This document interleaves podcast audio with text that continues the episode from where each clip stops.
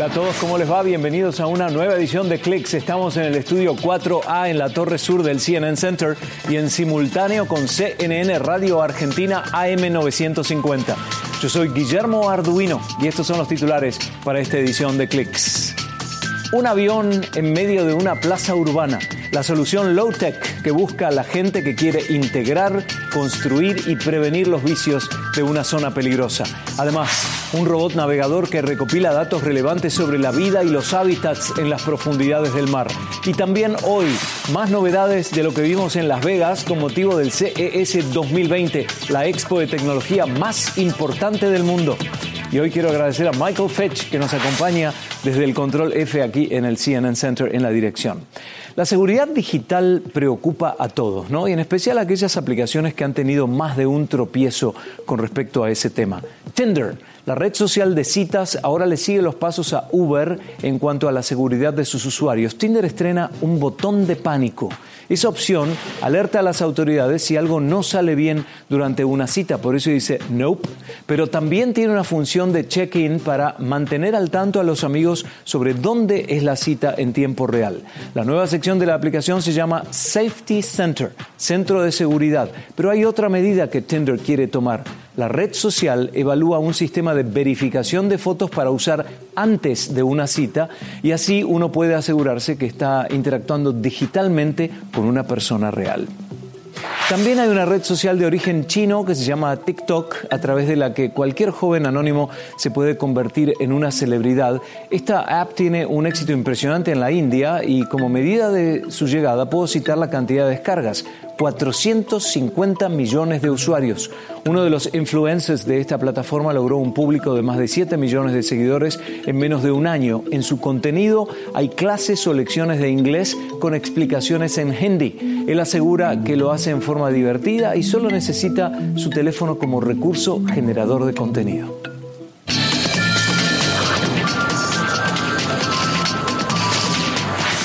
Saben que la firma alemana Bosch tiene un objetivo para este 2020, convertirse en el líder máximo en inteligencia artificial y así invierte miles de millones de dólares por año en programas. Su confianza en el desarrollo de la inteligencia artificial es tal que quiere hacer crecer su planta de mil empleados en esa disciplina a 20.000, pero Bosch asegura que para lograr ese fin habrá que invertir en la inteligencia humana también.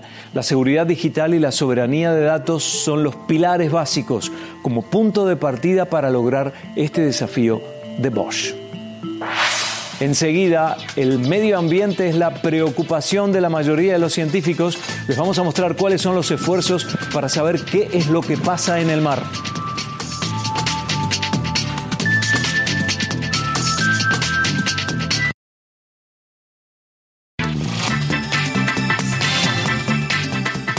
Les mostramos ahora los esfuerzos de algunas instituciones para entender y proteger más al medio ambiente. En este caso, el foco es el mar. La agencia EFE logró un artículo sobre un vigilante silencioso que ha recorrido en los últimos dos meses casi 2.000 kilómetros de océano entre las islas Azores, Madeira y Canarias. La recopilación de datos sobre el mar y la escucha continua de sus sonidos fue su objetivo, pero la atención estuvo puesta también en los cetáceos y en cómo el ruido del tráfico marítimo altera su hábitat. Consistió en usar un pequeño robot de superficie que se mueve por el océano propulsado solo por la energía de las olas. Y durante 57 días, este robot navegó de forma pausada y lenta entre los tres archipiélagos europeos del Atlántico Norte. El robot llegó a Gran Canaria con decenas de horas de grabación de sonidos que ahora serán analizados por los científicos del proyecto Ha estado esos dos meses en operación, eh, recorriendo 2.000 kilómetros y recogiendo no solo datos oceanográficos, como pueden ser la temperatura del mar o el nivel de salinidad, sino también datos meteorológicos como la temperatura del aire, los vientos o la humedad relativa.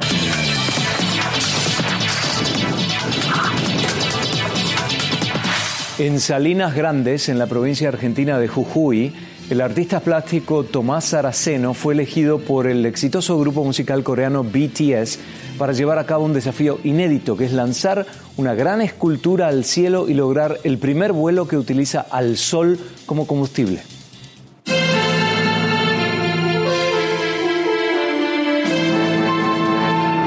Bajo el nombre Fly with Aero Pacha, el artista argentino Tomás Araceno logró que un innovador globo aerosolar se eleve sin ataduras y sin utilizar combustibles fósiles. Estamos tratando de alguna forma de, unir los mensajes, ¿no? Para tratar de encontrar una forma de vida distinta sobre el planeta Tierra.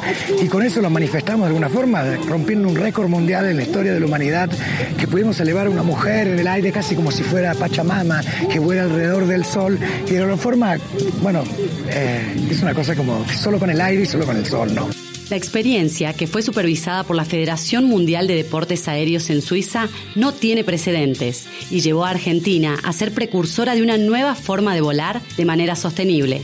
La iniciativa apunta a crear conciencia sobre la crisis climática en el planeta. El objetivo de, este proyecto es realmente tratar de trabajar juntos, ¿no?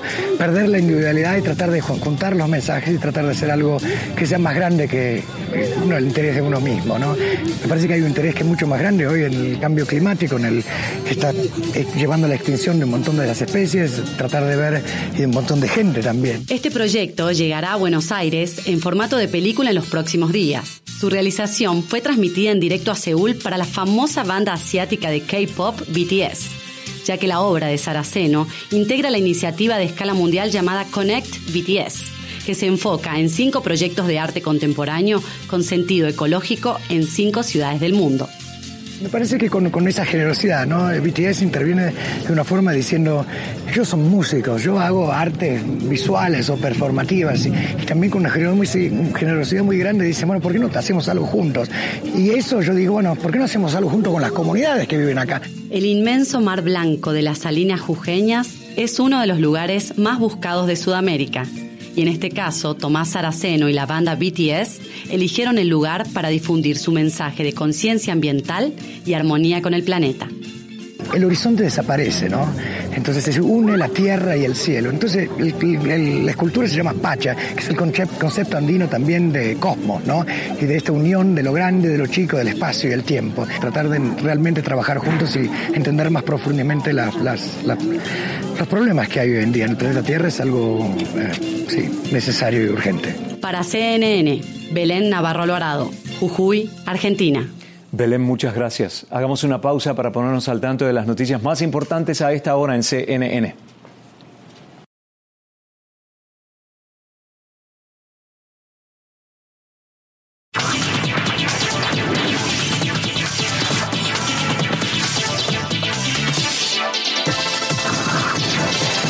Lo salvaje de la superficie del Sol ahora se puede apreciar en gran detalle gracias a las primeras imágenes recibidas del telescopio solar ubicado en Hawái. Este telescopio trabajará en conjunto con el explorador solar Parker de la NASA que orbita al Sol y así podremos estudiar al Sol y cómo las condiciones del espacio pueden afectar al planeta Tierra. Las nuevas imágenes revelan un plasma que cubre al Sol que aparentemente está hirviendo.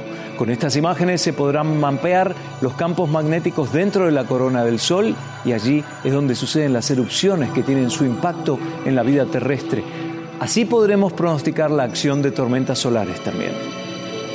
Las empresas privadas del espacio ya tienen el modelo de negocios armado y SpaceX ya lanzó su cuarto viaje para la instalación de satélites de Internet en el espacio. Alrededor de 70 pequeños satélites se lanzaron a órbita para sumarse a los ya 170 que se colocaron en misiones previas. Este año se esperan más de 20 misiones para eventualmente construir la constelación de Internet llamada Starlink, con más de 150 satélites.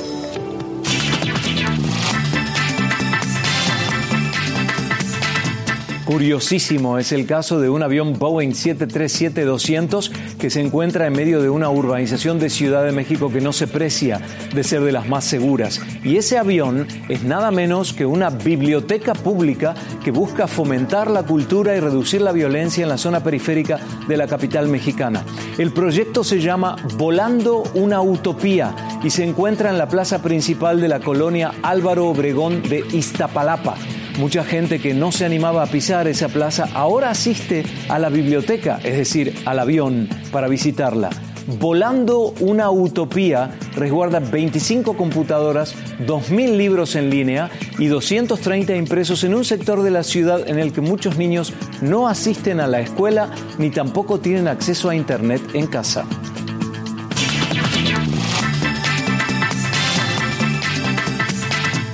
Más novedades en instantes nada más de lo que vimos en Las Vegas con motivo del CES 2020, la expo de tecnología más importante del mundo. Vimos gadgets, lanzamientos, tendencias y también amigos de la industria. Con ellos hablaremos.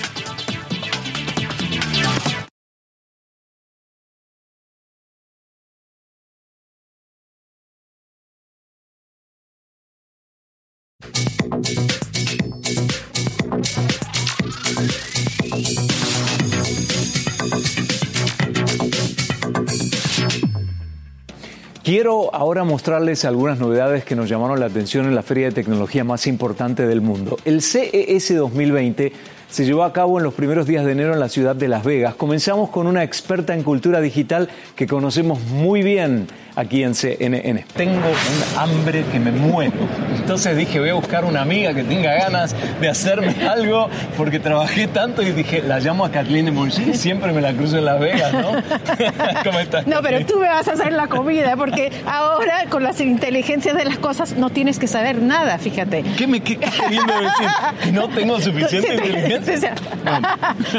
bueno, este se llama Julia y acá tienes todo, tienes como microprocesor, puedes hacer, eh, puedes poner las cebollas, ya no vas a tener ningún problema, metes todo adentro y también, eh, por ejemplo, salmón vaporizado también, y todo funciona con lo que es muy interesante es que aquí hay una cámara y puede ver los alimentos que tienes ya en la casa. Así que te puede recomendar una receta que tú, para que tú hagas si tú no sabes nada de cocina y tienes cebolla, tienes tomates, te va a explicar cómo hacerlo. Y Esto viene con el viene aparato. Con, con el aparato, sí, todo en uno. Y también, claro, si te, faltan algunos alimentos, tú estás en la oficina, lo puedes eh, pedir en Whole Foods y te lo mandan y llega a la casa, estás listo. Whole Foods, el supermercado de comidas naturales. Claro, claro. Ah, qué bien. Bueno, ¿y qué, pero cómo funciona? ¿Electricidad a batería? ¿Cómo es? Eh, eh, sí, funciona con electricidad y, y, bueno, lo que es bueno si tienes un espacio pequeño esto ya es tu cocina, no necesitas esto ninguna... Es lo único que se Pero esto reemplaza el horno... Reemplaza el horno, reemplaza el, el, procesador que te hace... El procesador, porque veo que tiene acá como... Sí, también, ¿ves? Unas, unas cuchillas como para... Puedes para triturar la comida, los distintos todo lo que ingredientes. Quieres, pan, pasta, sopa. Todo en uno. todo en uno. Uno de los problemas que tenemos muchos de nosotros es cómo dormir. Es cierto. Es cierto, ¿no? Es cierto. Y vamos a un médico, cuesta mucho. No sé si tú te lo quieres poner, yo me lo pongo. ¿Dónde va? ¿Cómo va esto? Esto va aquí. Ah, es como una vincha. Sí, como una vincha. Y 20 minutos al día, en lugar de hacer meditación, esto me entrena y me explica cómo y reprograma mi cerebro. Ajá. Es Nura Tecnología. Tiene unos unos sensores. acá, acá y del otro lado. Que, ah, atrás también. ¿Pero qué, qué hace? ¿Se, conecta con la actividad cerebral? Urgo Night, con la actividad cerebral. Urgo es una compañía francesa muy reconocida y como te he explicado, todos están reinventando todo para la tecnología. Entonces, esto es nuevo, eh, pero es como un juego y es un juego que te va diciendo cómo es estás haciendo, cómo es, cómo tu cerebro está funcionando. Y me dicen a mí, me gustaría probarlo, en tres meses ya te reprogramas enteramente. ¿Y, cómo te ayuda a dormir? Ah, porque uno tiene que reprogramar su actitud mental para poder descansar. Exacto. Yo quiero hacer yoga este año, pero... Me encanta la yoga. ¿Te encanta? Me encanta. Yo no, yo no sé, yo soy de verdad una nubi, como dicen acá en los Estados Unidos, pero esto es... Tú sabes, cuando haces yoga, es una manta de yoga. Una manta de yoga, pero una manta inteligente. Entonces, cuando pones los pies, te va diciendo si lo haces bien. Y tiene una cámara, así que va, va aquí cada vez está tomando eh, y fotografiando lo que estás haciendo. Me parece que tiene más de una cámara, porque acá vemos. Tiene varios, y acá también ah. escuchas. Ah, qué bueno. y, el creador de Yogi Fit es un profesor de yoga y él piensa que va a tener todo un mercadeo de yogis que van a enseñar, así que cada nivel, si el mío es de verdad pésimo, básico, básico yo puedo, yo puedo, eh, me puedo entrenar, pero tú también, si eres más avanzado, también lo puedes Esto lo podemos usar en casa, en casa, en, la playa, en cualquier Fantástico. Y este sí es un producto que ya está en el mercado. Ya está en el mercado y también se ganó un premio. Es un premio de innovación de acá del Muy importante cómo funciona eso porque las distintas personas que lideran este medio, este encuentro de tecnología presentan los, pro- los proyectos que son premiados y de esa forma obtienen mayor visibilidad. Todo muy inteligente, ¿eh? gracias a Kathleen de Monchi.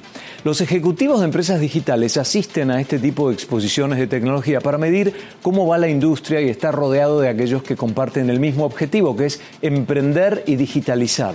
Quiero mostrarles ahora la perspectiva de un empresario que encontró en Estados Unidos su realización profesional. Me crucé con César Donofrio, que es presidente ejecutivo de Making Sense, una empresa que se dedica a la creación de software customizado para clientes y tiene base en San Francisco. ¿Cómo andas, César? Muy bien, muy bien, Guillermo. Mu- Muchas gracias por invitarme. Para un ejecutivo como eh, César Donofrio y Making Sense, venir al CES, ¿qué significa? Bueno, significa estar en contacto con, con la tecnología, con los avances, con lo que va a venir no solamente este año, con lo que va a venir dentro de dos, tres años, cinco años. Cómo, eh, cómo la industria está pensando, cómo las grandes compañías como IBM, Samsung, eh, están pensando qué es lo que va a venir desde este, coches, eh, eh, casas conectadas o casas inteligentes. Entonces creo que para un líder de, de una compañía es importantísimo estar acá y saber qué es lo que está viniendo para, para ver cómo se puede aplicar todo eso a la estrategia del negocio. ¿Se puede hacer networking en el CES? Sí, totalmente. Bueno, es una conferencia enorme. No sé cuál es la, la- la cantidad de gente. que- 180.000 personas. Uy, enorme, cada vez hay más. Pero eh, eh, es posible en la, en la app, eh, es posible buscar gente en la app de eh, CES. Eh, y después, eh, sí, ha- hay que conectarse. También hay muchos amigos que vienen, gente conocida. Entonces, siempre es bueno juntarse y de ahí se va conociendo otras personas. Y es un buen ambiente para networking, pero es enorme. Hay que, hay que trabajarlo, digamos. ¿Cuán relevante es a nivel global eh, todo lo que sucede acá, lo que se ve? ¿Podemos confirmar que lo que comienza en el mes de enero en el CES replica globalmente? Sí, totalmente, totalmente. Creo que globalmente para, para el año actual donde estamos ahora, como para los años que vienen, ¿no? Este, creo que sí, es, es como comienza el año para mí. Eh, la verdad que es, es, eh, me gusta muchísimo venir a esta conferencia. Este, ¿Pero es relevante a nivel global todo lo que sucede Sí, acá? sí, sí, creo que totalmente. Hay empresas de, de- de todo el mundo acá, desde China, Japón, este, Europa. eh, Corea. sí, Corea. Entonces sí, creo que sí, que es global y, y empieza acá todo. Sí. Viendo eh, lo que pudiste caminar en estas horas aquí en el CES, ¿cuáles son los conceptos que decís sí, sí, sí, sí? Eh, bueno, creo que inteligencia artificial es, eh, estamos todavía recién empezando. Calculo que inteligencia artificial estamos ahora como los eh, teléfonos celulares en el año 2000, ¿no? Eh, creo que hay muchísimo para hacer. Eh, todavía es como se dice en inglés una buzzword, pero eh, creo que todavía hay muchísimo para hacer y estamos viendo los comienzos. Creo que inteligencia artificial seguro. Eh, después estoy esperando ver eh, coches que se manejen solo, coches autónomos, creo que sí, eso está viniendo. Eh, casas conectadas, por supuesto. Se nos acabó el tiempo por la edición de hoy. Gracias por acompañarnos. Estoy en facebook.com para clickcnn. Yo soy Guillermo Arduino y Dan Basu y Weldon Bishop nos acompañaron en la asistencia de estudio. Nos vemos en la próxima edición. Gracias.